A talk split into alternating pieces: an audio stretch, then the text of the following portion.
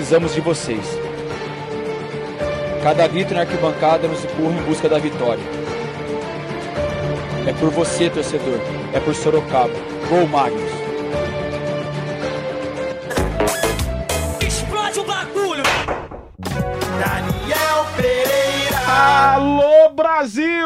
Estamos chegando no clima de decisão e decisão é no Podão. É no Podão, é no canal Campeão, é Domingão e vai ser demais a decisão da Liga Nacional de Futsal temporada 2019.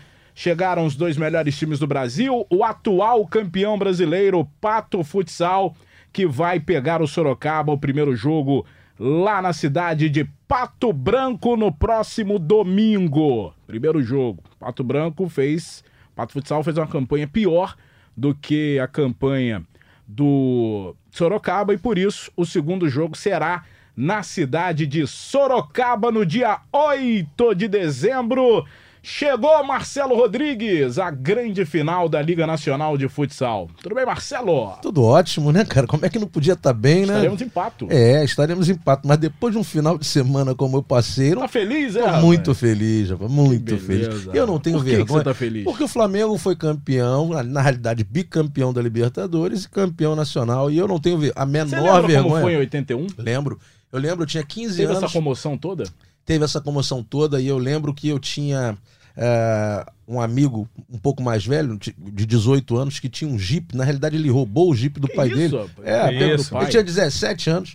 Ele pegou o Jeep do pai dele, nós botamos 2 litros de gasolina e tivemos que empurrar o Jeep na volta, porque Na dois litros só dá pra ir, só né? dá pra ir. É. Mas enfim, foi muito legal. 15 pessoas no Jeep e a gente foi atrás da, da galera, do Zico, do Adílio, de todo mundo. Eu acho muito legal isso. Sou comentarista de futsal, já fui de futebol, tenho isenção. Na hora que a gente está trabalhando, a gente torce para o nosso trabalho dar certo, a gente não torce para um time ou para o outro.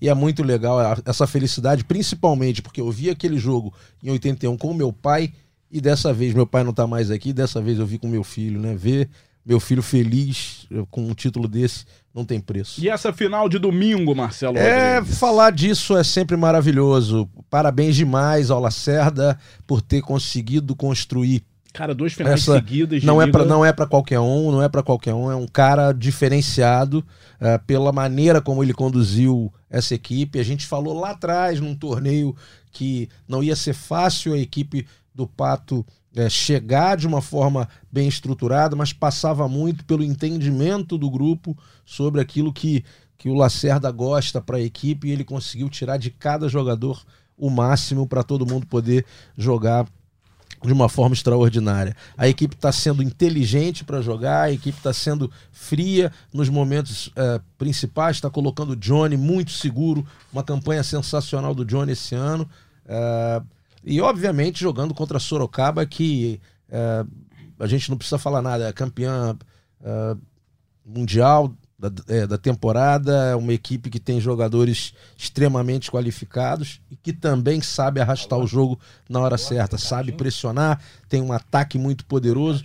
A gente vai ter uma final extraordinária. Crepaldi, meu garoto! Alô, Crepa! Domingo é dia de decisão e decisão é no Sport TV.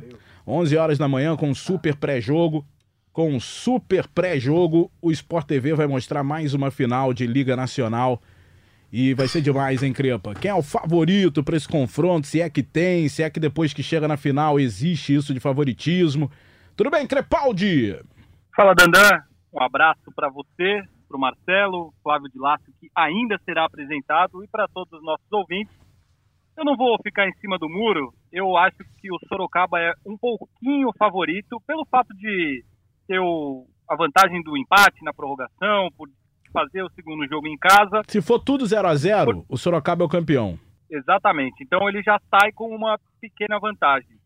E eu acho que o Sorocaba tem jogadores mais renomados e mais decisivos do que o Pato, mas o Pato, obviamente, tem totais condições de ser campeão, é um time excelente. É, o que eu gostaria de valorizar nesse começo é sobre o, o trabalho que é feito nos dois times, nos dois clubes. O Sorocaba ele chegou no futsal como um, um projeto extremamente forte, vencedor, investindo. A gente critica tanto os clubes que não investem, que acabam, como aconteceu com o Marechal Rondon, o Sorocaba é extremamente profissional em todos os aspectos, em todos os sentidos, desde 2014, e o que ele colhe em resultados é muito fruto desse trabalho profissional de, da diretoria, comissão, Felipe Drummond, que é o presidente, enfim, todo mundo perderam o Falcão, continuaram vencedores. Então, eu gosto de valorizar muito porque a gente sabe o quanto o futsal sofre com esses problemas extra-quadra, times que acabam ou não. E o Sorocaba nunca passou nem perto disso. Mudou patrocinador e continua lá firme e forte, sendo um time muito campeão. Você sabe que o Pato ele, ele acaba com uma máxima, né? que pato novo dá mergulho fundo, sim. é de brincadeira. É verdade, é verdade. Deixa eu apresentar o Dilácio é, vamos lá, Dilácio. O Ricardinho já tá na linha para participar com a gente, o técnico do Sorocaba vai participar com a gente do podcast. Tudo bem, Dilácio? Tudo certo. Dilácio que ajuda também aqui na produção, rapaz. Tá mais, uma, mais uma final de, de liga aí, né? Dois finalistas que classificaram aí por, com muitos méritos, né? A fase mata-mata, a competição nivela muito. E eu acho assim que o Marcelo falou aí da, da final da Libertadores do Flamengo. Acho que a final da Libertadores passou uma, uma lição grande assim que o, que, o, que o futsal já passa no dia a dia. Aquela coisa que o Falcão sempre fala: que a final você não joga, a final você ganha. O Flamengo foi lá e ganhou Nossa, o jogo no fim.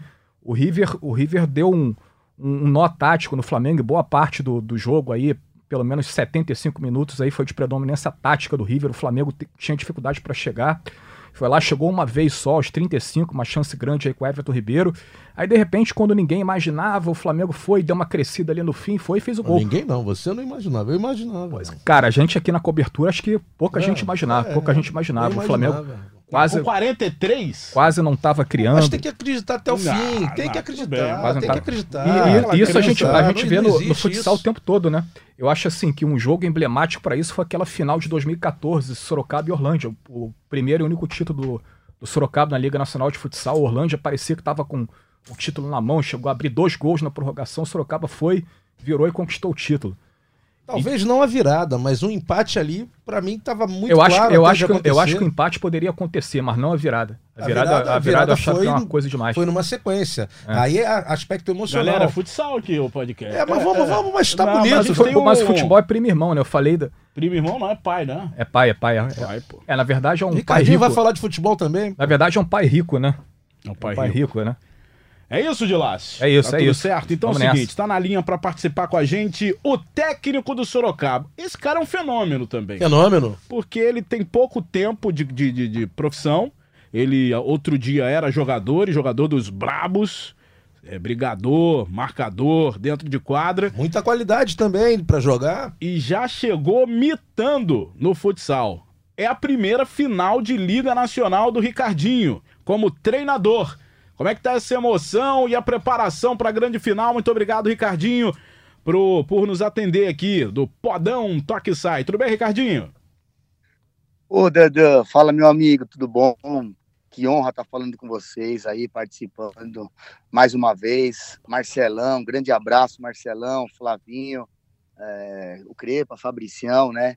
Pô, é uma honra estar tá batendo esse papo com vocês, né? Feliz demais por por ser finalista, eu particularmente como treinador a primeira vez, como foi dito aí, né, obrigado pelos elogios, né, eu era mais marcador aí, tinha um pouco de qualidade, né, mas para jogar com os caras que eu joguei do lado aí, eu só marcava, por isso, com a formação, a gente está perdendo um pouco essa essência da formação, né, dos atletas, o futebol tem que ser matéria de escola para formação de craques, de talento, que me ajudou muito e ajudou tantos outros, mas é isso, é, é assunto para para depois. Eu estou muito feliz de estar participando com os amigos aí mais uma vez. Ô Ricardinho, deixa eu te fazer uma pergunta que a gente já levantou essa bola aqui e eu particularmente defendo que a Liga Nacional de Futsal é o maior campeonato de futsal do mundo, que não tem Libertadores, que não tem Intercontinental, Mundial, Interplanetário, Campeonato de Marte. Para mim é a Liga Nacional de Futsal. Queria saber você que já ganhou como jogador a Liga Nacional de Futsal você que já foi campeão do Intercontinental barra Mundial como técnico, deve ter vencido também como jogador, né? Por que, que você não ganhou como jogador? Impressionante. Libertadores e tal. O que, que vocês pensam disso? Porque às vezes eu fico com a sensação de que, ah, não, o campeonato mundial salva o ano de um clube de futsal e para mim o, o, a Liga Nacional é muito mais importante. Como que vocês tratam, principalmente essa que vem aí, que é um campeonato que a cada ano que passa é mais difícil de ganhar pelo equilíbrio, pelo investimento até dos outros estados. O Paraná hoje é um estado forte, tem um atual campeão. Queria saber o que você pensa sobre isso. Bom, Dedan, interessantíssima essa pergunta, né? Eu sempre acompanho, escuto aí, a gente vai sempre aprendendo com vocês e o nosso esporte, vocês levantam essa bandeira, Marcelão, você, Flavinho, Fabrício. Então, e, e essa questão é uma questão muito interessante. Eu penso o seguinte, Dedan, como foi dito pelo Marcelão, eu, eu claro que a Liga Nacional é, é o campeonato mais forte do mundo, eu também acredito nisso, né? É uma liga para você você sabe, você vai começar a liga, você não sabe quais são as equipes que vão chegar na final. Tá aí a prova do Pato de novo, semifinalista, uma equipe teoricamente jovem, né? E tá disputando uma, semi, uma final de Liga Nacional duas vezes seguida, coisa que só Barbosa, Malve, antigamente conseguia fazer isso, né? Então, o os tempos tá mudaram, né? Sorocaba... Eu vi algum lugar isso. Isso. A gente jogou uma, a terceira final que, que a gente joga, tá né? Tentando um projeto novo de seis anos, é a terceira final, uma coisa inédita. Só que a respeito do Mundial, eu penso o seguinte, como foi dito pelo Marcelão, gente, eu não vou discutir aqui a forma como é feita a disputa, é, como é o ranqueamento, como foi feita as equipes. Eu acho que para para quem vive do patrocinador, como Sorocaba vive, como muitas equipes que, que, que, são mantidas por um patrocinador master, vocês não têm ideia o que representa isso, cara, o que representa um campeonato com essa proporção. E para quem vive isso lá, cara, a gente chega, foram dois anos na Tailândia e um no Catar. Os times europeus, agora foi o Oposto, foi o Barcelona, esse, o Corinthians foi esse ano. O Corinthians fez um, esse ano umas equipes que mais investiu para tentar ganhar Libertadores, né, e para chegar no Mundial né? É, a forma de disputa, o Barbosa venceu e não foi para o Mundial, isso aí eu já não entro em discussão, porque não é da minha área, eu tenho minha opinião formada sobre isso. Mas para quem vive do, do esporte, como por exemplo no, o nosso patrocinador Mag, Master, que é a Magnus, a representatividade que dá para nós fora do país, para o futsal brasileiro, a marca Magnus, o futsal brasileiro, como ele é visto hoje na Tailândia, pelos espanhóis, tinha o Diego Giustosi lá, tinha o Barcelona, tinha tantas e outras equipes fortíssimas no Mundial, então vocês não têm noção que representa para a gente isso, né? É claro que cada um tem uma opinião formada, eu também não concordo muito com a fórmula que é feita a disputa, né? Eu acho que tem que ser os melhores mesmo, o, o esporte atual campeão tinha que estar tá participando, mas aí já não é uma coisa que a gente, eu posso entrar nesse mérito, mas por questão, como foi dito pelo Marcelão aí uma vez, por questão estrutural, por questão de levar o futsal brasileiro para um torneio desse, para uma marca, para tudo que representa, eu acho que é dificílimo e é uma coisa que, que muda o patamar do investimento, né? Que muda o patamar do futsal brasileiro. A gente está conquistando o nosso respeito lá fora de novo através disso também, né? A nossa liga está mudando, a gente está com as transmissões agora pela internet, por tudo que está acontecendo, mas eu acho que um campeonato mundial, não porque eu ganhei não, vocês sabem que eu não sou demagogo, quem, sabe, quem me conhece sabe disso, né? A gente vive do futsal há muito tempo, mas para nossa empresa aqui, o que representou, para quem investe, para quem leva o futsal brasileiro lá para fora, vocês não têm ideia o tamanho que é representar o Brasil tão gratificante no meio de tantas feras lá e, e o que nos traz de benefícios no campeonato dessa magnitude. Muito bem, ó, só deixando claro que eu preferi dar mais muito peso para a Liga Nacional de Futsal que eu desmereça conquistas e não acho importante ter. Eu só discuto qual é o campeonato mais importante, um sendo mais que o outro, não quer dizer que o outro seja pequeno, pode ser menor, claro, que, mas claro, continua grande. Exatamente, a gente entende também eu também acho que a Liga Nacional, nossa senhora, a Liga Nacional é o campeonato mais vistoso do mundo, mas, né, a gente comenta, muita gente comenta com a Liga Espanhola, que é um dos campeonatos de referência em muitas coisas, mas lá você antes do campeonato já sabe dois ou três times que vão chegar numa final, né? Os times que têm mais muito mais investimento, não desmerecendo, sempre Barcelona, né? O Inter, o Interview, o Movistar, o Borussia o Diego, sempre chegando. Então são os mesmos. Aqui cada cada ano vai mudando, vai mudando pela qualidade, pela qualidade dos profissionais eu também concordo com você, é exatamente, só que tem os dois lados, né? É, é muito importante representar o país lá fora, e só a gente, só vocês que transmitem também o Mundial, vocês não sabem a representatividade que isso dá em torno de, de patrocínio, de visibilidade para o nosso esporte. Marcelo Rodrigues, manda uma aí de prima para o Ricardinho. O Ricardinho é, concordou, concordou comigo e eu acho que é muito por aí, né? A gente já passou um pouco do, do momento do, do do, do, resultado só da quadra, daquele campeonato. Porque tem muitas equipes também que não disputam a Liga Nacional de Futsal e valorizam demais os estaduais, que a gente pensando num paranaense, por exemplo, tem uma, uma, um crescimento muito grande, assim como a gente quer que um campeonato do Rio de Janeiro volte, mas é preciso, fundamentalmente, que tenha uma eleição, pelo menos, na, na, na, na Federação do Rio, e está embargado. Isso é, a gente tem que ter uma assembleia para que tenha uma, uma, uma, uma ação dessa no Rio de Janeiro. O Rio de Janeiro precisa voltar com muita força também, que, é, que sempre foi é, muito forte. Os estaduais são sempre muito fortes. Mas a minha pergunta para o Ricardinho é em cima da final. Né? É, são duas equipes que, que sabem levar o jogo, que sabem arrastar o jogo, que tem. Obviamente, a tua equipe tem um pouco mais de experiência é, em termos de jogadores que já participaram de mais finais e tal, mas empate também tem. É, é, sem você entregar o jogo, o que, que você acha que pode ser decisivo para que uma das equipes possa levar essa, essa conquista, Ricardinho? Ô, Marcelão, como é que você tá, irmão? Bom demais falar contigo. Bom demais. Voltei, tenho que ver um tempinho nas férias aqui pra gente ir lá no aí pra mim pro Rio de Janeiro tomar aquele choppzinho, escutar aquele violão com você, irmão. Tô te devendo uma. Toda hora. Aí. Vambora. Só chegar. Ah, Marcelão, é, eu acho que assim, ó, eu acho que é um jogo grande, grandíssimo, né? A equipe do Pato é, mudou muitos jogadores, como a nossa também, né? Só que a estrutura da equipe não ficou, né? Eles perderam jogadores importantes, mais o Lacerda, com a sua competência, um cara muito inteligente, um cara que tá, tá onde está no, cenário nacional e conquistando por o mérito que tem. É, é uma equipe muito forte, jogando principalmente jogando nos seus domínios, né? E a gente também mudou muito aqui, né? E eu, como sempre, fui um cara que eu gostei muito da parte como fui um defensor na minha, na, na minha carreira, né? Sempre joguei com os grandes atacantes, com os grandes, né, pivô, ala, enfim. E eu sempre queria buscar, sempre, por que a gente tem que fazer o gol, né, aquela, aquela felicidade de ser marcado, de ver os, os atletas vibrando, vibrando, fazendo gol, é, é isso é a essência. E eu acho que o, o que, que eu consegui aqui nesses dois anos, em todas as competições, falando já um pouquinho da final, é o nosso time, com a qualidade que teve, que as mudanças de peça esse ano, sempre voltar a jogar ofensivamente, né, cara? Então, é, essa final eu acho que a gente não pode fugir da nossa característica. O Pato tem um jogo muito forte de transição, né? Um jogo muito forte. Eles usam muito o Johnny. E o, o Johnny é um cara que praticamente é o quinto jogador ofensivo, tanto é que o jogo contra o Barbosa ele praticamente participou do jogo todo, como verdade, você falou, né? Verdade. Arrastando o jogo. Então é, é, um jogo que, teoricamente, em alguns momentos a gente vai ficar com essa superioridade, essa inferioridade de 5 contra 4, né? O Johnny faz isso muito bem, ele finaliza muito bem, ele pegou uma maturidade muito grande.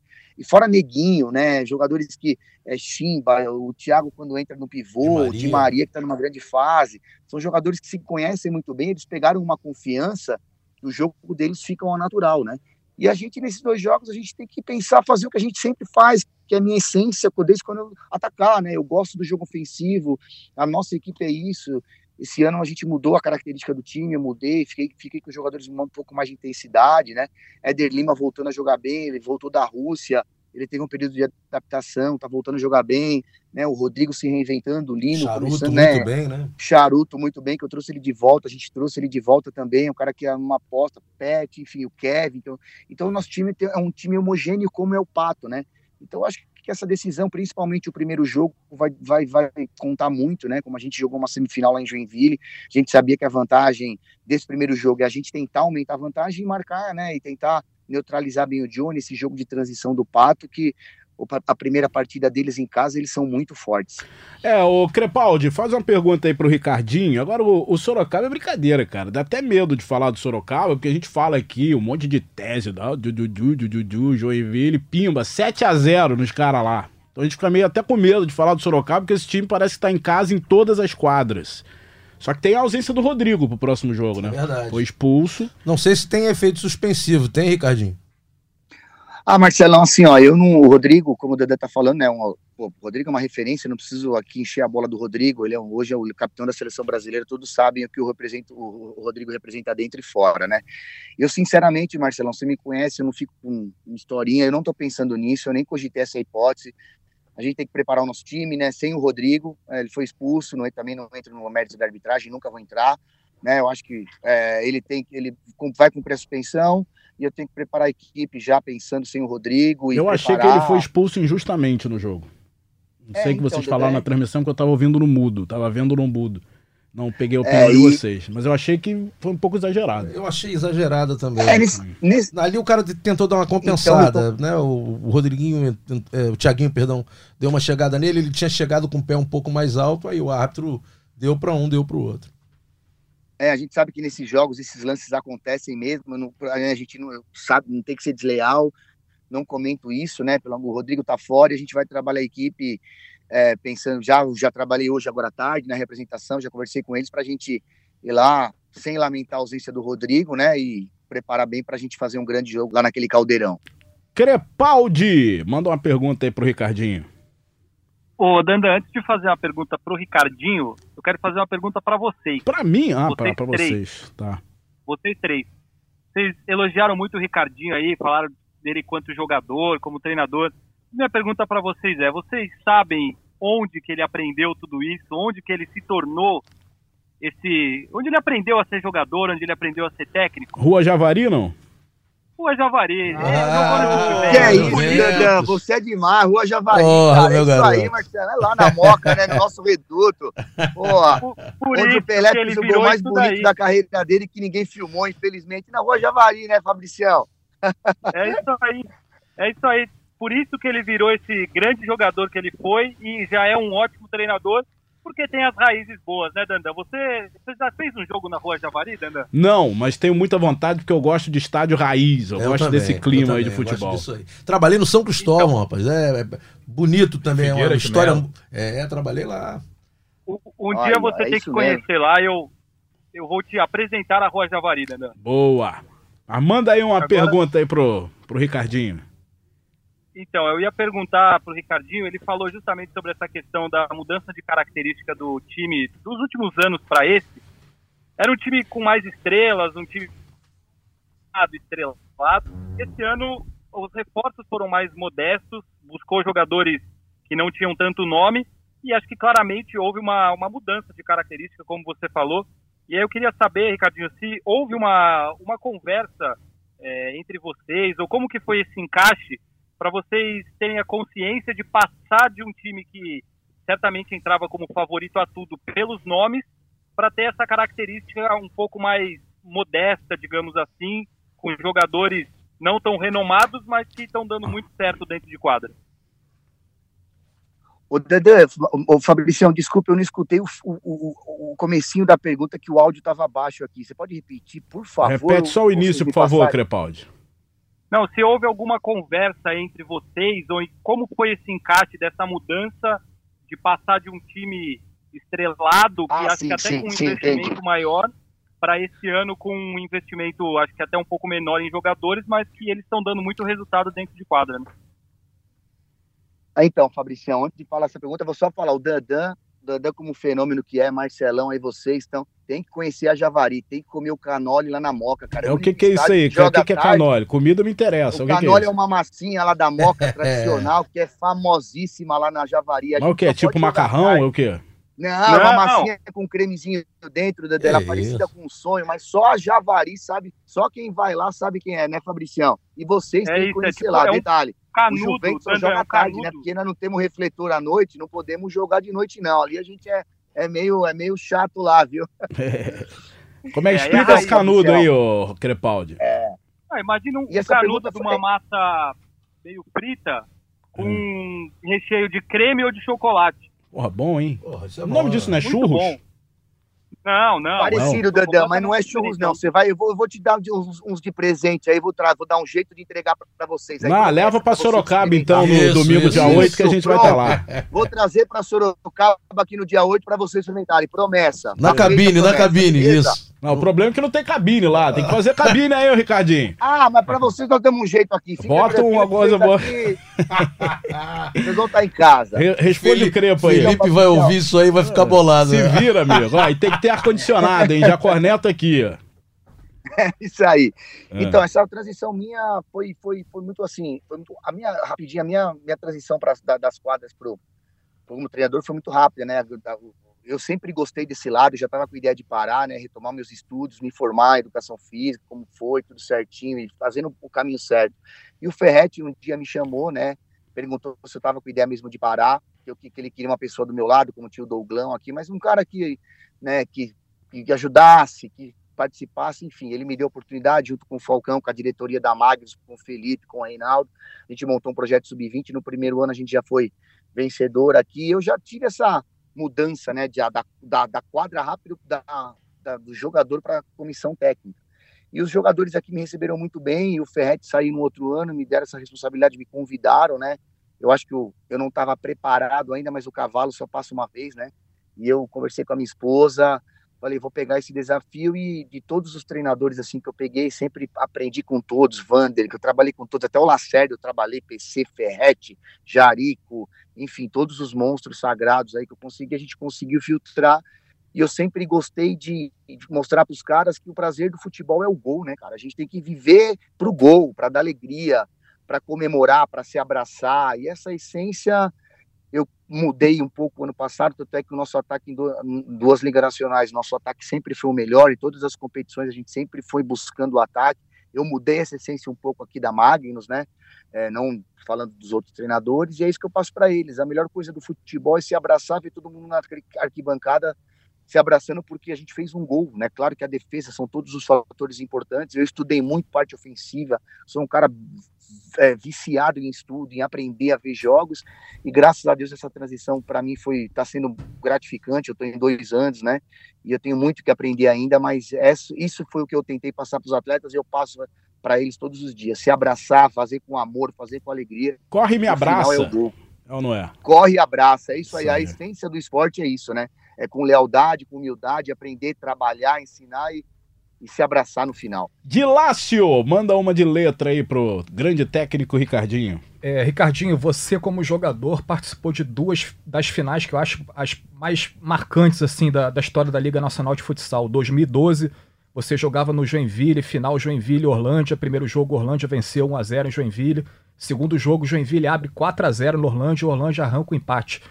E dois anos depois, 2014, você já no Sorocaba né, Sorocaba e Orlândia, né, o Sorocaba devolve a, a derrota pro, pro Orlândia né, no, no, segundo jogo, partida lá em Uberlândia, o jogo vai à prorrogação, o Orlândia sai na frente, abre dois gols o Sorocaba consegue a virada consegue sair com o título.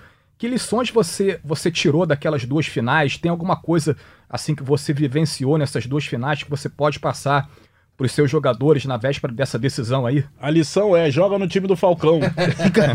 Ainda teve a do Santos também, né? Teve a do Santos em 2011 é. também. É.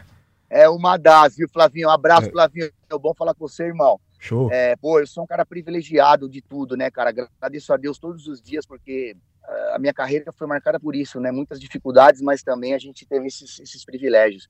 E esse jogo da, da Crona, Joinville e Orlândia, né? A gente perdeu o primeiro jogo, uma doação fantástica do Guita, né? E foi 1 a 0 e, e o segundo jogo a gente foi para lá, que estava ganhando de 4 a 0 Inclusive, eu fiz dois gols, né? Nesse Você jogo dois, aí, virou é, 4 a 0 4 a 0 e o Falcão não tinha jogado, ele estava com uma lesão, ele entrou e ele mudou o jogo lá com o Vinícius, né? Olha o time dos caras, Vinícius já é só monstro, né? É. E a gente também tinha um timaço, né? Porque em 2012, vocês lembram, em 2011, o Santos acabou, ganhamos a Liga, sim, sim, né? É. jogo épico também com, com, com, o Barbosa, e o, e o Santos acabou em 2012, vocês lembram, né? E a gente sim. dividiu um pouco os times. Eu, Neto, Valdir, Ferretti, é, mais alguns jogadores foram para a Crona, Pichote, e o, o, a Império levou Davis, levou Falcão, levou Gé, então praticamente foi o mesmo time dividido, né? Então foi uma final marcante. E aquela final lá foi, foi duro, porque 4 a 0 a gente tomar um empate, só que também a gente tinha que ganhar a prorrogação, né? E 2014 foi a mesma coisa. Eu lembro que o Vander, a primeira coisa, quando a gente perdeu o jogo, ele entrou no vestiário, a gente ia ganhar a prorrogação, ele falou assim: Pessoal, Vandão, um abraço, que você recupere logo, meu irmão. Tamo com. Você é um monstro. E ele falou pra gente: não vamos tomar gol nos dois primeiros minutos da prorrogação. Começou a prorrogação 2 a 0 para a Intelli. Então a, a, a, lição que eu tiro é que tem o futsal, só o futsal, você não tem você não tem uma coisa exata. Às vezes o que você planeja em um minuto muda tudo.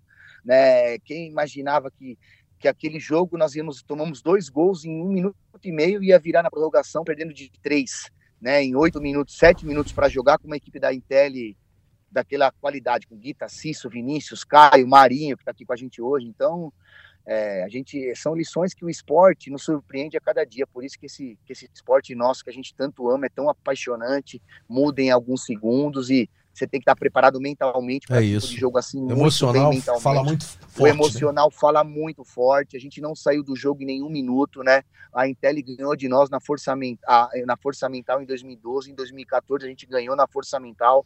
A gente não saiu do jogo, é isso que eu passo para os caras. A gente tem que ser forte, esquecer a arbitragem, esquecer o que, né? E o cara se preparar, porque o cara que se prepara mentalmente, eu era um cara limitadíssimo, mas eu era mentalmente, eu era muito forte, eu sabia do que eu queria, eu sabia das minhas limitações, eu sempre almejei tudo, né? É, sempre almejei as coisas grandes e graças a Deus, o segredo que eu tirei de lição é isso, Flavinho. Boa. Mental, o mental é 70% do, do atleta. Então, ô, ô Ricardinho, me responde uma coisa isso. aqui, até para te liberar já. Você falando em mental, emocional, vocês vão encarar a torcida mais louca desse campeonato, que é a torcida do Pato, que literalmente fica ali no, gogo, no, no cangote, né, cara? Cantando o tempo inteiro, o ginásio é pequenininho. É, Pressão uma torcida que não ali. para de cantar. O emocional faz parte desse trabalho para esse jogo de domingo, né? E, e, e, como vocês tratam disso? Porque é uma pressão absurda. sem dúvida. Lá é, eu acho assim, ó, eu acho que é bom demais isso, cara. Eu, a gente viveu tantas e tantas, a gente, tantas decisões, a gente que vive de futsal, a gente vê tanto. Isso é uma, é uma paixão tão bacana como é, é Campo Mourão, como foi em Joinville, aquela festa maravilhosa da, da, da, torcida do Joinville, né? Aqui em Sorocaba a gente tem a diferença um pouco do público, né? O público não é tão, é, assim, tem o, tem o São Bento aqui, então o público começou a participar, é um outro tipo de público, né? Um público que é mais família, entendeu? Então, a gente que sente isso quando vai aí, os caras já estão falando a semana inteira, né? Hoje a gente na representação foi isso, a Patolândia, como você fala, o Rodrigo não vai ter os caras pegando no pé, o Rodrigo é rede social, é Cara, tudo, o Rodrigo vai fazer muita falta nesse primeiro jogo. Tomara que ele consiga é, o efeito vai, suspensivo. Ele, ele, é um cara que gosta disso e a gente tem que se preparar, né? O Danilo jogou aí, mas a gente também tem algum. E a gente tem que se preparar, como eu falei. O emocional, a torcida fica lá, né, cara? Eu sei que empurra, é muito bom jogar com uma torcida dessa. Parabéns à torcida do Pato, né? Eles sabem usar muito, desde que não haja violência, que a gente nunca pregou isso, né? A gente sabe como é que é, é a gente sabe que, que lá não, é, é difícil mesmo, eles usam bem, e a gente tem que estar preparado, tem que, como eu falei, o emocional é muito forte, né? E tem jogadores aqui também experientes, mas muito jovens, jogadores que vão jogar a primeira final de Liga Nacional, isso é um peso importante, como lá também tem, né? Jogar uma final de Liga Nacional, a responsabilidade é muito grande. Cara, imagina, eles lutam pelo um bicampeonato, né? Eu nem lembro. O último é. bicampeonato foi de quem? Do Orlândia. Orlândia, Orlândia, Orlândia exatamente, exatamente. Então, assim, então é o que eu falo para os caras, o nosso dia a dia Duda, trabalha muito, se concentrar, e uma coisa que eu falo para todos os dias os atletas, cara, agora é a hora do bom, né? Se divertir, a gente tá aí, a gente é privilegiado por Deus, é o dom que Deus nos deu. Então, eu já passei por isso como atleta, já ganhei muito, já perdi muito, né? A gente teve uma carreira muito bacana. E, e se divertir, cara. A gente tem que ir lá, trabalhar bem a semana, jogar com alegria, curtir esse momento, que esse momento fica para o resto da vida, é inesquecível. Jogar uma final de Liga Nacional, como você falou, né, um dos melhores campeonatos do mundo, é, é uma melhor. coisa marcante, vai ficar para sempre, vai ficar para sempre. Eu falo para os caras todo dia, vamos começar a pensar 24 horas como eles estão pensando na gente mesmo, mas se divertir, se concentrar, trabalhar muito para a gente no dia 8 tentar comemorar esse título da Liga, mais um título aqui. Valeu, Ricardinho. Dia domingo a gente vai estar tá lá, tá lá, né, na cidade de Pato Branco, mas é sempre uma correria e tal. De qualquer maneira, a gente deve se esbarrar aí ou no dia 1 ou no dia 8. Boa sorte para o Sorocaba na decisão. Ô, Dandão, um abração, amigão, um abraço para você. Marcelão, um abraço, Flavinho, é, Fabricião, sempre uma honra estar falando com vocês. A gente tem muito, muitos assuntos para falar. Quem sabe no começo do ano a gente fala um pouco mais de todos os assuntos aí, que tem bastante coisa legal para abordar e sempre uma honra estar falando com vocês. E não vou esquecer do Canole, hein? Pode, Boa, pode cobrar, Dedã. Já tô babando aqui. Aí, tá? valeu, valeu Um abraço, meus amigos. Abraço, irmão. Valeu. Muito bem, tá aí o Ricardinho. O Crepaldi é um treinador que chegou e chegou chegando, né? Ah, sem dúvida. O trabalho dele no Sorocaba é espetacular. Ele, em dois anos, já conquistou dois títulos mundiais, está na final de liga, tem vários títulos. É um técnico que ele é da nova geração, é muito jovem, fez essa transição bem rápida, como ele falou, mas não tem como não colocá-lo entre os principais técnicos do Brasil, principalmente pelas mudanças que ele teve no Sorocaba, e mesmo assim ele conseguiu manter o time jogando em alto nível, e chegando agora na final da liga, ele merece todos os méritos do mundo, todo o crédito do mundo, porque ele tem se tornado, tem evoluído cada vez mais além de ser uma pessoa incrível, Alô? tem se tornado um dos grandes treinadores Oi, do futsal brasileiro. Oi, tá ouvindo? Ô Marcelo Rodrigues, como que se prepara para enfrentar uma torcida como a do Pato? Tem como? Tem preparação para isso? Ah, você, você não pode é, amarelar de forma alguma. É muito difícil, porque os caras são sensacionais, né, cara? Eles pressionam, é, eles ficam o tempo todo, eles gritam, eles vão na orelha. Eles chegam cedo. Chegam cedo, eles ficam quatro e meia da manhã. É uma coisa muito bonita. é uma- a gente parando pra pensar o amor que esses caras têm pela, pela cidade, pela, pelo, pelo time, né? Eu, eu, eu converso muito com, com a Varda. A gente vai estar no, no Lavardinha. Natal lá, na abertura É, do na Natal. abertura. Eu converso muito com o Lavardinha, é um cara muito legal, pô, prazerzaço é, ter conhecido esse cara. E o pai dele tem o nome do ginásio. Então, quando ele fala da história do ginásio, ele chora, ele se emociona demais. Eu já tive em algumas entrevistas lá em Pato mesmo. E tive a oportunidade de ver ele falando das histórias dele, ele quando jogador, ele quando é, o pai ia assistir, estruturar, enfim, e da emoção que ele sentia. O Pato não nasceu há dois anos. Não nasceu. O Pato já nasceu há muito tempo, tem muita história e, e essa história é abraçada pela população. Isso é muito bonito, isso é muito legal. Claro que tem sempre um ou outro, como em qualquer lugar do mundo, que passa do limite. Mas não é a maioria. Essas pessoas têm que ser identificadas e não é, aparecerem no ginásio. Agora, a grande maioria, 99,9%, é de gente do bem que está lá para pressionar. Para se preparar para um jogo desse, tem que ir lá. O Rodrigo faz muito bem isso. O Rodrigo, ele joga muito bem com isso. Ele vai lá na torcida, ele mexe com a torcida. Dá- dá uma ele zoada, deixa a né? galera dar uma zoada, A- a- entra, aquece. o torcedor antes, fica bolado sente- com o Rodrigo também. né? Fica, mas depois fica uma coisa legal na internet e, e no final estão tirando foto, enfim. É, é- o, o- o grande lance do futsal é que a gente não pode levar isso para violência. A gente tem que aproveitar isso para ser uma coisa positiva. Muito bem, tá na linha pra participar com a gente do podão mais querido do Brasil, o podão da massa. Ele, rapaz, o que que esse cara fez? Esse hein? é brabo, hein? Esse é brabo. Sérgio Lacerda tá conosco. Lacerda é o campeão do Brasil, é o atual campeão brasileiro com o Pato Futsal, e eu confesso que eu fiquei preocupado com a sequência do trabalho do Pato Branco, que é um clube que ganhou o Brasil. A simpatia é um clube simpático, o Pato é o Patinho, tem minha amiga Bia lá que fala, ô Dandan, fala bem do meu Patinho. Eu não consigo falar mal do Pato, é difícil falar mal do Pato, mas eu tive que falar no início da temporada, porque teve né, um desmonte, montou, acabou, o time campeão com o El, me ajuda aí, galera, o El, quem mais? O Danilo, Danilo Barão, Barão, Batalha, Batalha, Batalha. Batalha. jogadores importantes e que foram dispensados do Pato Futsal. Só que aí... Rodriguinho, né? O- Rodriguinho, né? E aí, mas aí apareceu o Lacerda, mostrando que os jogadores é que tem que se adaptar ao Pato, não o Pato aos jogadores. Ele trouxe jogadores pontuais e o time, talvez até pelo título do ano passado, demorou a ter o mesmo carisma que aquela equipe tinha. O torcedor estava meio desconfiado. Mas hoje a vibe é a mesma, hoje o futsal apresentado é o mesmo. E a culpa é sua, hein, Lacerda? Muito obrigado por nos atender aqui no Podão. Dandan, boa tarde. É um prazer estar tendo o espaço junto com vocês, falando do Pato. O Marcelo também. Né, obrigado também pelas palavras em relação ao Pato aí, né?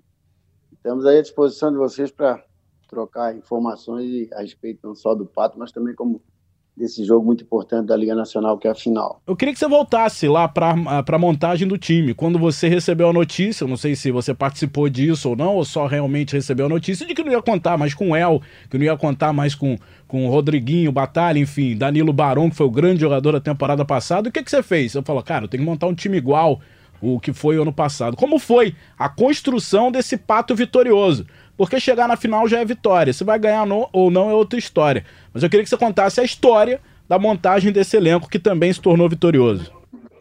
Assim, Dandan e Marcela, a- na realidade, é, o conhecimento a gente tinha que é, era uma coisa inevitável, havia a- assédio em relação a- aos atletas, né, pelo, até pela performance deles durante o ano. Né, e, a, e a gente tentou até, né, o pessoal da, da própria direção, ficar com alguns, né, mas foi às vezes o poder aquisitivo de outras equipes maior, né, o atleta a gente sabe que já foi também, é, e a gente vive em função disso aí, né, optaram por o sair, né? Que era normal, não foi só né? Foi o Hernandes, foi a nosso grupo praticamente quem ficou foi foi três, quatro jogadores da- da- do grupo principal que vinha jogando.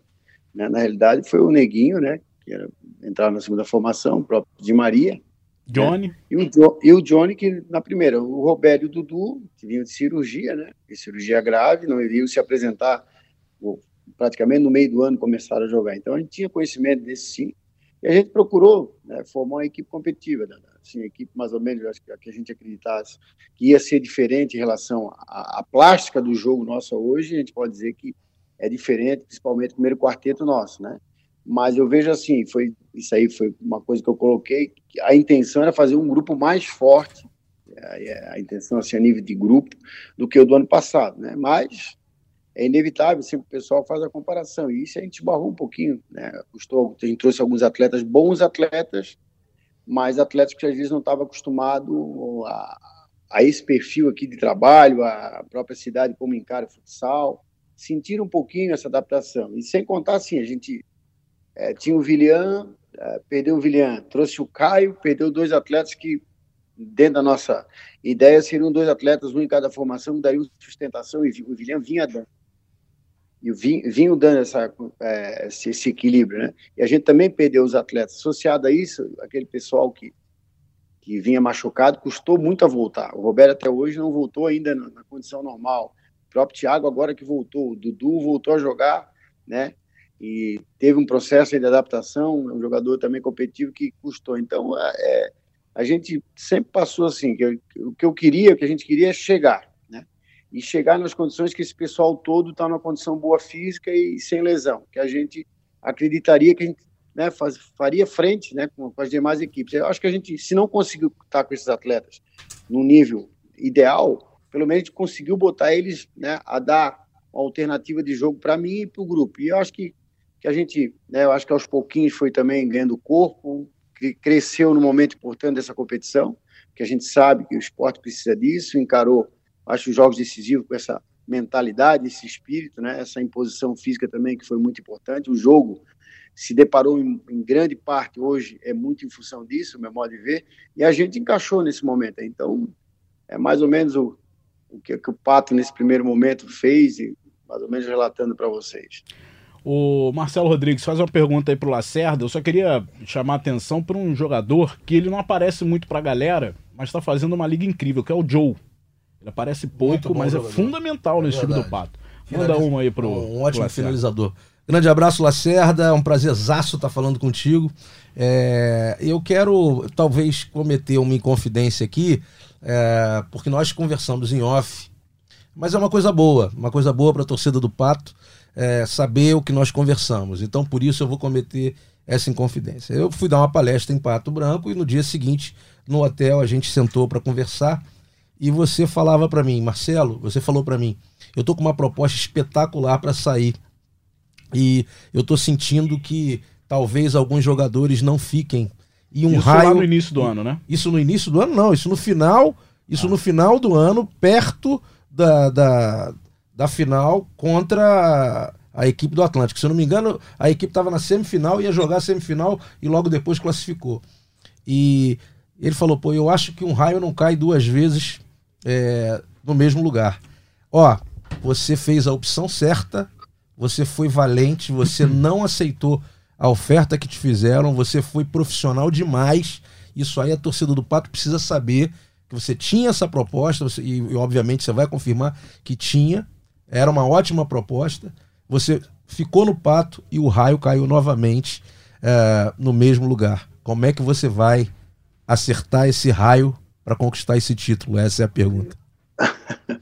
Marcelo, é assim, realmente, né, né, naquela oportunidade a gente tinha, né, a proposta de outra equipe, mas assim, dentro daquilo, não sei se você lembra também que eu falei, em relação ao raio que eu falo, é porque muitas coisas, quando se ganha, quando se é, chega na semifinal de liga, ou enfim, né, numa competição importante, é, principalmente quem rodeia a gente ou está acima da gente, né, é, esquece muita coisa, né? Eu falo, eu para mim o cara não pode ser bom num dia e ruim no outro, né? Eles normalmente o torcedor, o dirigente, ele trata assim, né? Trata o nosso meio assim. A gente não pode agir assim, né? Na oportunidade eu falei isso porque assim a minha preocupação é que empata desde a minha volta, que eu trabalhei em 2006 e 2007, voltei no final de 2017, era é, dar estrutura para os profissionais trabalharem os atletas. Eu vejo o potencial econômico tem aqui, né? E eles nunca se preocuparam com isso, né? E, em relação a isso. E como a gente, a gente chegou, mas tinha, hoje ainda há, há erros ainda que estão sendo cometidos, né, a nível de estrutura, mas pelo, pelo momento nosso ali, eu, eu, eu brigava e brigo até hoje para que as condições do dia a dia, o ginásio melhorar, né, estrutura de, de viagem, a estrutura de alimentação, moradia, enfim, tudo aquilo que a gente sabe importante.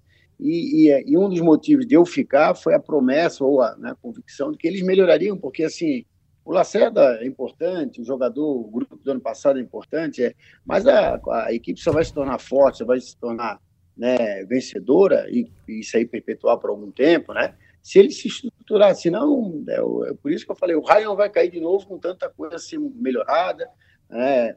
É, principalmente fora da quadra. É, dentro da quadra, Marcelo, assim, eu digo assim, porque assim, ninguém ganhou por sorte, né? Sim, sim, sim. Ah, né? ninguém ganhou por sorte. Não existe porque... incompetente com sorte. É, não, ninguém, eu falo para eles, brinco aí, ah, foi sorte, outro não sei o que, é sorte, boa sorte no jogo. Pô, ninguém vai jogar baralho, pô, boa sorte. Ninguém, tem, tem, que jogar bola, pô, tem que jogar bola e ser melhor que o outro, né, em algum aspecto. Agora, é, é, então foi muito em função disso. Eu, eu acho que assim, a gente briga, tu, vocês são da área também, tu é profissional da área, o Dandan também, e sabe que às vezes não. Né, é, o Flamengo foi campeão da, só porque tem bons jogadores, bom treinador, não, porque o Flamengo se estruturou, pelo que a gente escuta, nos últimos três anos, né? E uma coisa é consequência da outra. Então, e os times a gente se vê aí, ó, né? A gente e a briga minha do Pato, no Pato aqui é isso aqui, não adianta, as coisas têm que melhorar, as coisas em todos os sentidos, né? Qualidade do trabalho vai ser consequência disso, trazer profissionais melhores, dar condições de viajar melhor. A imprensa vem aqui, não pode, se estava numa cadeira dura, tem que sentar numa, numa melhor, e tem que ter um crescente, né? Porque senão vai ficando para trás. Né? A gente briga tanto por, por ginásio cheio, hoje a gente vê próprio no campo aí ter que proibir a torcida de uma coisa que há 30 anos até a gente brigava para todo mundo. Então, até que ponto o ser humano melhorou, né, Marcelo? É verdade, é verdade. Pra, Só piorou, né? Brigar para. Porra, a gente briga por, por, o ginásio está cheio, os estádios, agora tem que separar a torcida, esse, porra, que, a que ponto a gente chegou? Então, é mais ou menos, acho que né, a, a, o, o raio caiu de novo assim, porque o pato cresceu, né? Eu acho que as, a gente vê as equipes aí, né, cresceram também. O Cascavel chegou bem na primeira fase, mas o regulamento propicia um outro campeonato de dois jogos, né? É, o Campo Mourão também. Então, as equipes aí todas melhoraram e tem que melhorar, né? Eu vejo assim, o título do Pato deu um, um alento assim a as outras equipes ditas menores que estão chegando a sonhar com o que é que foi feito lá, o que, é que a gente pode fazer.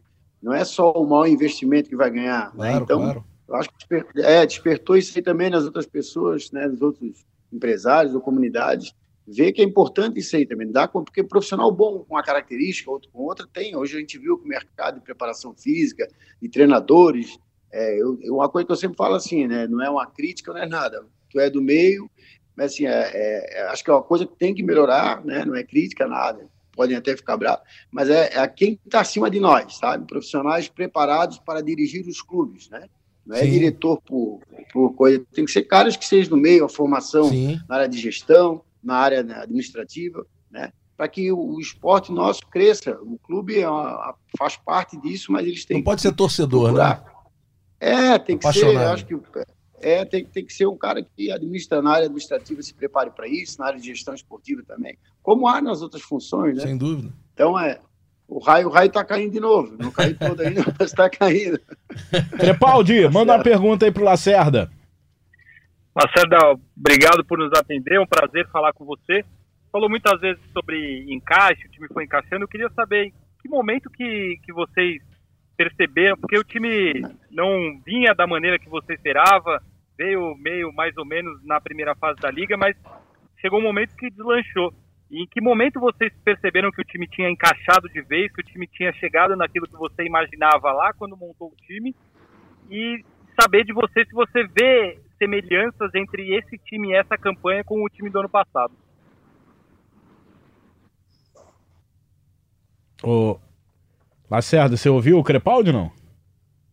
Não, não ouvi. Ih, rapaz, acho que tá zicado não nada semana que vem. Não. Então, deixa eu, semana passada. Deixa eu resumir aqui. Ele quer saber se você é, vê semelhança da equipe do ano passado, campeã do Brasil, com a equipe desse ano. E quando você acha que, que começou, que começou é. o encaixe da tua equipe? Ah, eu vejo assim, semelhança tem porque o treinador é, é o mesmo ranzinza que eles falam. Ran- ranzinza nunca tá, tá bom, entende? Às vezes ganha o jogo e às vezes quando perde tá mais contente do que quando ganha. Não, assim, Danda, eu acho que é, respondendo a pergunta assim, claro que tem sim a, a minha cara, eu digo é a plástica do jogo, principalmente a parte, o encaixe de jogo, assim, as coisas acontecerem com naturalidade, né? É, eu vejo assim, às vezes tu tem que fazer força, quando tu faz força para jogar, é porque alguma coisa ainda está errada, né? E aquele time ali, né? Dando exemplo assim, o Marcelo deve lembrar, o time meu de 2014 em Jaraguá jogava Sim, as sim. duas formações fácil. Não ganhou a liga porque tinha time melhor, enfim, né? Mas, assim, acontecia as coisas com naturalidade, encaixou o jogo. Esse nosso time aqui, é, eu vejo assim, é, é, é, tem a minha cara, assim, na competitividade do time, eu não gosto que o time, a bola sai, já esteja, recomponha rápido, é, o retorno seja rápido, isso aí tem, né? Mas o jogo, principalmente a nível de ataque, né? E tá, houve um encaixe muito grande na primeira formação, com Barão, Barão, Well, é, Rodrigo e, e Batalha, né? Que um, principalmente o Batalha, o Rodrigo, né? E o El, né? Eram jogadores que o que município, a grosso modo falando, quem botava eles para jogar era o Barão, né? Um jogador de técnica apurada, né? Inteligente. O, esse meu time hoje não encaixou isso, né? O jogo nós hoje é, pela competitividade, agressividade em relação assim, é um time que quer atacar também, é um time que porra, marca na primeira linha quando está incomodando o adversário, quando está atrás também. Quando perde a bola, corre todo mundo para trás. Isso tem do outro, né? Mas o jogo, a plástica do jogo ofensivo, encaixando, né? O toque, aquele toque do Barão não tem, né? Isso aí porque ele precisa. Ele, esse nosso time entendeu agora no final, né? A gente tanto colocar assim, eles se conheceram um pouquinho assim, é entenderam que às vezes é, não é a melhor maneira, é, não é o, aquilo que a gente sonha jogar, né? Eu sonho com um monte de coisa, querendo um time a marcar lá em cima, toque e sai, anda para trás, forma quatro linhas e sai e se, se projeta um ataque, faz um ataque, mas às vezes não é a melhor maneira para te ganhar o jogo. né? E eu também tive que aprender isso, me, me adaptar, não é me adaptar, entender isso, que, que os jogadores não são os mesmos do ano passado, o adversário também às vezes não é o mesmo, né? E acho que a gente entendeu isso, né? Alguns jogadores nossos não estão na forma ideal, entenderam que não dá para ele jogar como jogava um ano e meio atrás. O Roberto não pode querer jogar assim, o Thiago não pode, o Dudu a mesma coisa.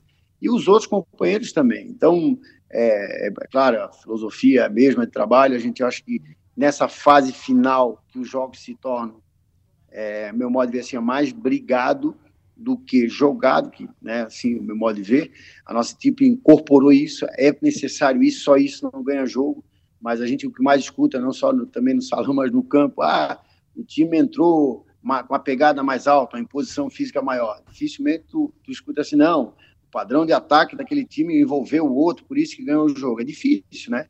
Então a gente sabe que hoje é fundamental a equipe entrar no jogo, se o outro está 70, tem que estar 70 no mínimo, porque senão tu começa a construir uma superioridade do adversário, tu começa a perder o jogo, e aí as outras coisas da parte tática, técnica individual do atleta, começa a aparecer. Então, claro que tem sim, mas não, o meu modo de ver assim, o fundamental foi que nessa fase final a gente entendeu como é que era a melhor maneira de jogar e acho que todo mundo comprou a ideia, sabe? Assim, mesmo contra a vontade, tu sabe, atleta, o Neguinho não joga igual o, o Dudu, mas a competitividade, um pouquinho dele mago mais, a nível de querer correr para trás, a bola saiu e já procurar o cara, essas situações ele tem que ter, né? O mínimo ele tem que ter para poder e o Dudu do outro lado, não tem a técnica, mas ele tem que entender que ele tem que às vezes correr um retorno porque o Neguinho não vai correr porque é dele, entendeu? Essas coisas assim que a gente começou a entender, Tem que ser um pelo outro, né? É, o dia a dia, infelizmente eles, a gente também ao mesmo tempo que cobra, é meio chato, né? Mas tem a maneira de cobrar deles, eles entendem também a ideia, acreditar na ideia. E eu brinco com eles, não adianta a maior fórmula, maior ideia, melhor, melhor padrão. Se o cara não acreditar, e quem foi atleta sabe disso, pode ser a maior coisa, o cara não acreditar na dentro. Eu, eu falo que a pranchetinha ali, aprendi com o saudoso nosso amigo Marcos Moraes, na época da Sadia, ele disse assim, ah, aquilo ali é a mentira. A, a pranchetinha magnética ali que vocês dão é a mentira, porque se o cara acreditar, vai embora. Se não acreditar, não adianta. né? Ô, ô O Lacerda, É assim, né? você falou saudoso porque você tá com saudade dele, né? Porque não morreu, não, né? Não, não, sim, Ah. sim. Eu sempre menciono porque foi um cara que tra... eu fui atleta dele, o próprio Ferrer também. E tem coisas que são, a gente lembra, né? Porque. É porque aqui no Rio, pelo menos, botar a gente fala o saudoso, é porque ele já foi pro andar de cima. Não, não, o Marcão sim, tá sim, aí, que ele fique assim muitos anos aí, pô. Eu digo pra, eu digo para brincar com ele. Marco é uma pessoa que está até hoje, né? Todo mundo gosta que- dele, é um cara bacana. É, muita coisa que eu, que eu hoje prego no dia a dia, tanto como de, de, corpo a corpo com o atleta, é dele, muita coisa de quadra também. Então, a gente procura. Eu falei mais no sentido de saudoso lembrando dele, mas não que eu vou. Tá saudade tá dele, tem direito ter saudade. Ele está em Garopaba, deve, ele tá em Garopaba, deve estar tá fazendo uma, um peixe na, na brasa, que ele é gaúcho, mas deve estar tá fazendo, de repente deve estar tá, tá escutando e mandando um abraço para ele também. Ô, Dilácio, manda uma aí pro atual campeão do Brasil e que pode ser bicampeão brasileiro, coisa que não acontece desde 2014, quando o Orlândia ganhou 13 12. É, isso? é 13 14, é isso mesmo? Ganhou 12 13. 12 13, 12, 13 14 foi Sorocaba. Sabia, 14 foi Sorocaba. 12 13. Faz tempo então, hein? É. Ô, Lacerda, uma coisa assim que a gente comenta muito aqui no, no podcast é o estilo copeiro que a equipe do Pato Futsal criou. Né, o seu time chega no, nos mata-matas muito fortes, às vezes o seu, o seu time vem com uma campanha bem intermediária na, na, na fase de classificação, chega no mata-mata e cresce, decidindo jogos, principalmente fora de casa. Queria saber se isso é um estilo do seu trabalho ou isso é uma coincidência do, do, do, do, encaixe do seu, do seu momento atual com a equipe. queria que você explicasse melhor isso.